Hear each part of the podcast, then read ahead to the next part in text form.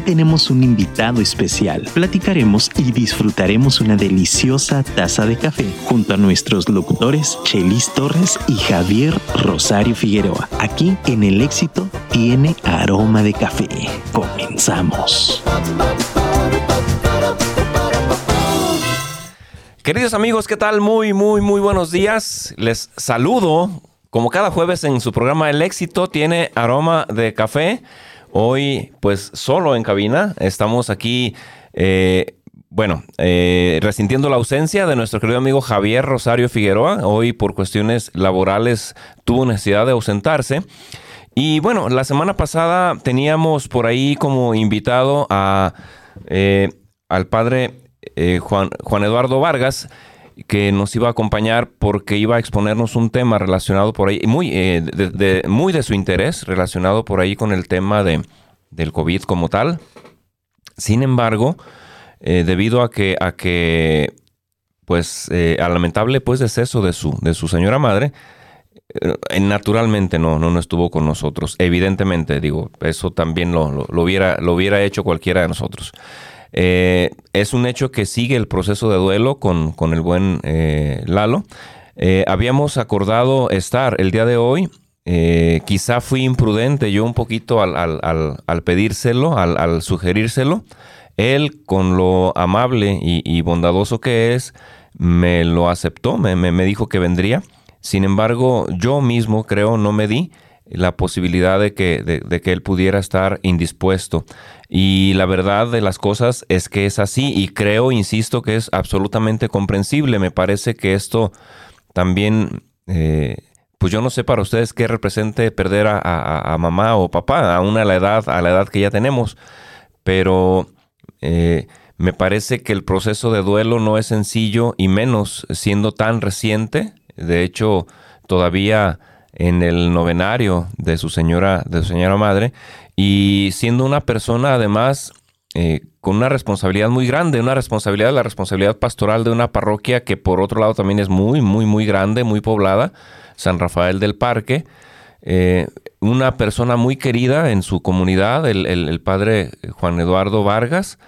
Naturalmente, una persona de esas características eh, tiene mucha gente a su alrededor pues que, le busca para pedir consejo, para pedir asesoría, para pedir guía espiritual, para pedir muchísimas cosas.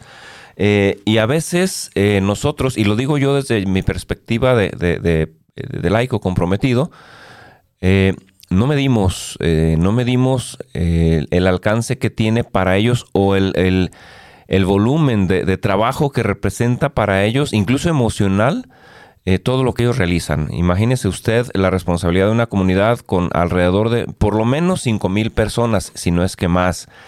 Eh, celebrar Eucaristía estando, sí, sí tiene colaborador, pero, pero dos gentes para 5 o 10 mil personas es, es, es, ciertamente complicado. agréguele pues el afecto que, que, le tienen y a veces... Eh, Digo, es, padre, es padre eh, generar apoyo a las personas que están pasando por situaciones complicadas, más si las queremos mucho.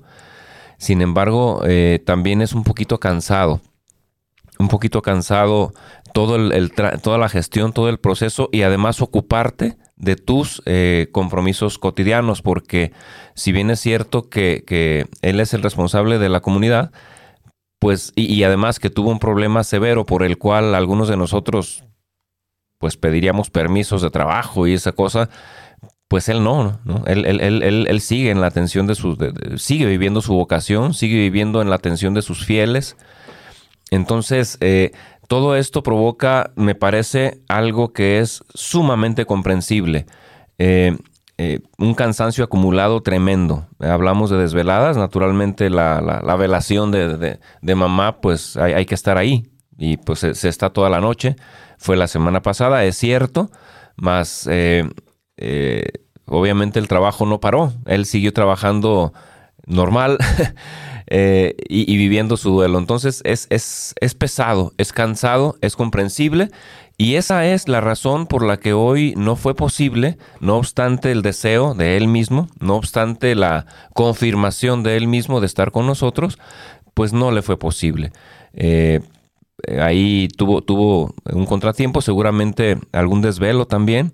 Entonces, pues no, no, no, no pudo estar con nosotros, lamentablemente. Yo esperaría en otra ocasión eh, dar un espacio para que, para que él pueda recuperarse y que en otra ocasión pueda estar con nosotros, porque el tema que él quiere tocar con nosotros de verdad es muy importante, de verdad es, eh, me parece, por lo que entendí, podría ser un poquito polémico. No logré eh, captar, de hecho la intención del programa era que yo también aprender como cuál era el mensaje que quería transmitirnos al respecto del Padre Lalo, tiene que ver con, con, temas de eh, lo que dice la iglesia respecto a, este tipo de situaciones, a esta situación en específico y a este tipo de situaciones en, particular, pero eh, algo que quizá no conocemos, el común de los mortales. Entonces, pues la verdad es que iba a ser algo, algo de sumo aprendizaje el día de hoy que me gustaría que no, no, no desperdiciáramos, ¿no?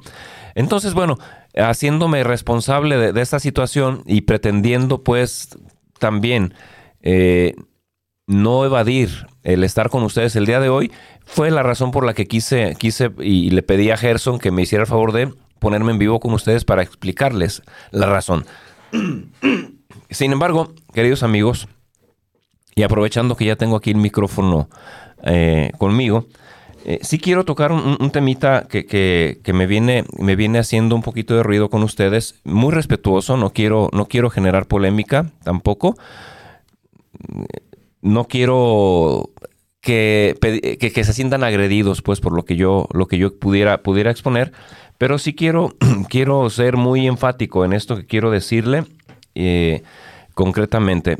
Fíjese usted, actualmente estamos envueltos en una circunstancia sumamente revuelta, revuelta, revuelta, terriblemente revuelta, donde se están jugando o donde se está eh, transmitiendo a nivel nacional una serie de, ideas em, que rayan en lo absurdo, donde cada, cada, cada uno de los entes, empezando por, eh, por la situación provocada por el presidente de la República y, muchos actores políticos, eh, donde se está gestando una, una, una especie de, de tendencia hacia hacia la... ¿Cómo lo quiero decir? Eh, eh, la idea, la idea es, confusa. Eh, a ver, se, lo, se lo pongo de esta manera. Cuando yo me encuentro en una situación de oposición hacia las ideas del otro, entonces todo lo que hace el otro que efectivamente puede estar mal, lo califico como malo. Y es correcto quizá porque de acuerdo a la ley, de acuerdo a los criterios sociales, de acuerdo a lo que, a lo que sucede a mi alrededor, es correcto, es correcta tu apreciación.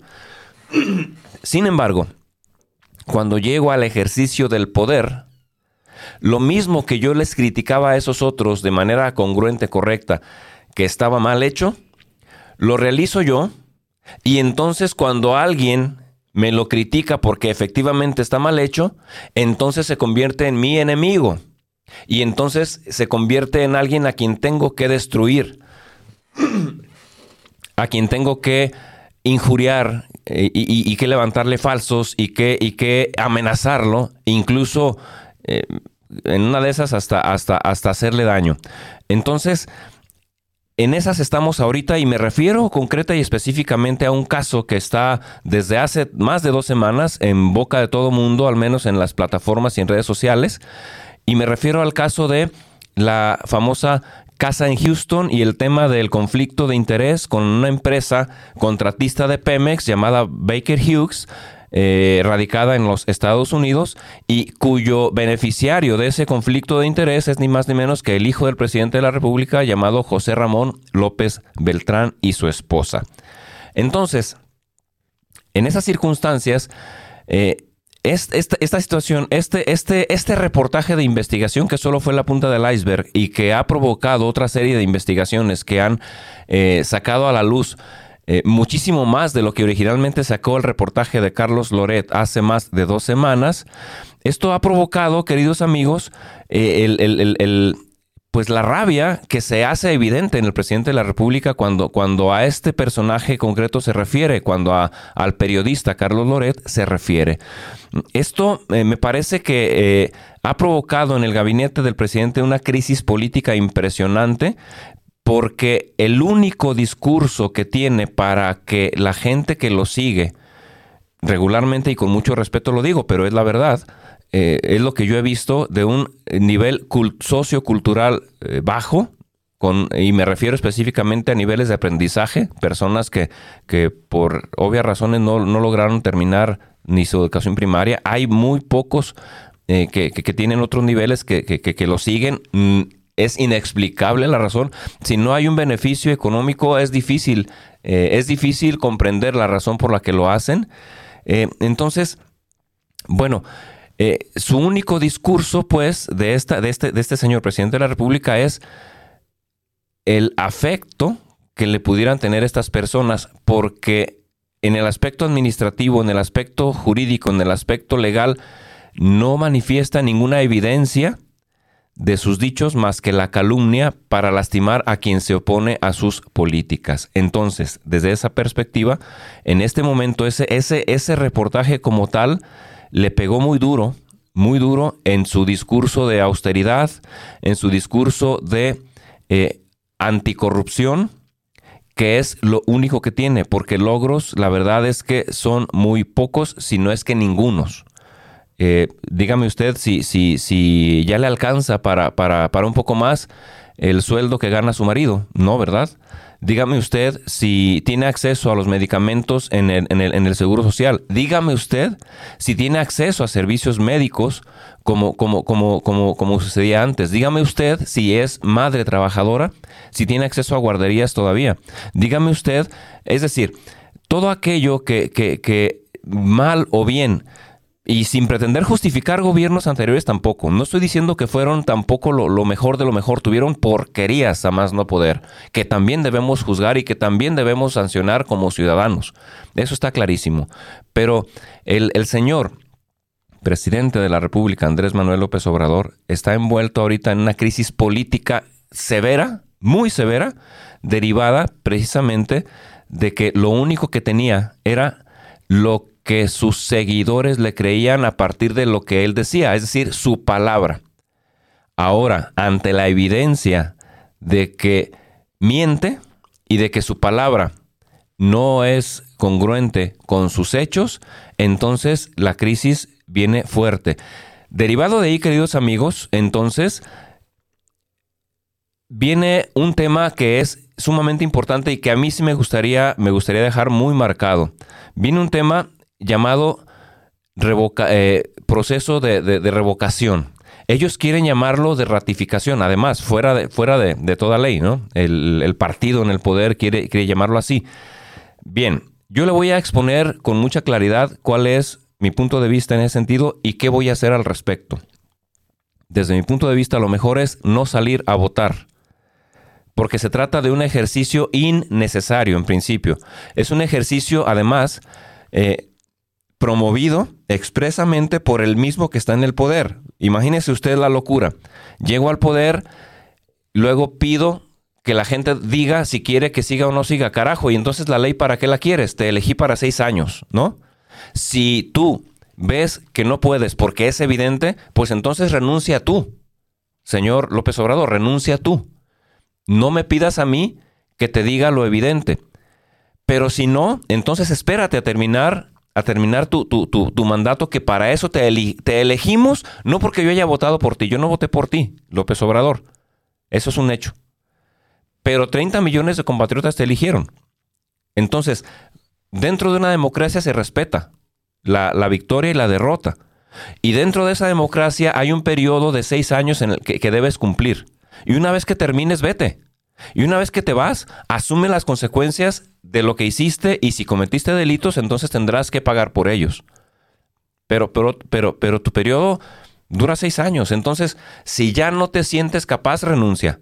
Eso es lo, lo, que yo te pediría. Y por lo tanto, el ejercicio de revocación de mandato, desde mi punto de vista, es un ejercicio innecesario, es una farsa electoral del mismo López Obrador que pareciera que tiene tintes de permanencia. Es decir, quiero pedirte que me digas que quieres que me quede para quedarme no solo mis seis años, sino si se puede algo más, aunque no sea yo el que gobierne, sino el poder detrás del trono. Es decir, es un ejercicio partidista y personalista de poder con la intención de que me halagues. Es, es, una enfermedad mental, de hecho, lo que, lo que hay detrás de esto. Entonces, queridos amigos, no quiero abundar más en esto. Es mi punto de vista. No tiene que ver en este punto de vista para nada a Firma Radio. Le, deslindo de toda responsabilidad. Es mi punto de vista personal y lo expongo a su consideración de manera muy respetuosa. Y pues quedo atento a sus comentarios. Ojalá, ojalá y por ahí podamos enriquecer el debate en, los comentarios de una manera respetuosa, eh, lógica, congruente y documentada. Queridos amigos, pues muchísimas gracias. De antemano una disculpa de nuevo por no haber podido estar hoy con nuestro invitado. Esperamos tenerlo en una ocasión más propicia, en otro momento. Le mando un saludo muy afectuoso a mi querido amigo Javier Rosario. Espero que, tengas éxito en, tu, en tu trabajo y pues vamos a continuar con nuestras labores cotidianas. Gracias por su paciencia, por su atención y nos vemos si Dios quiere y escuchamos el próximo jueves en su programa El éxito tiene aroma de café. Muchísimas gracias, que tenga muy buen día.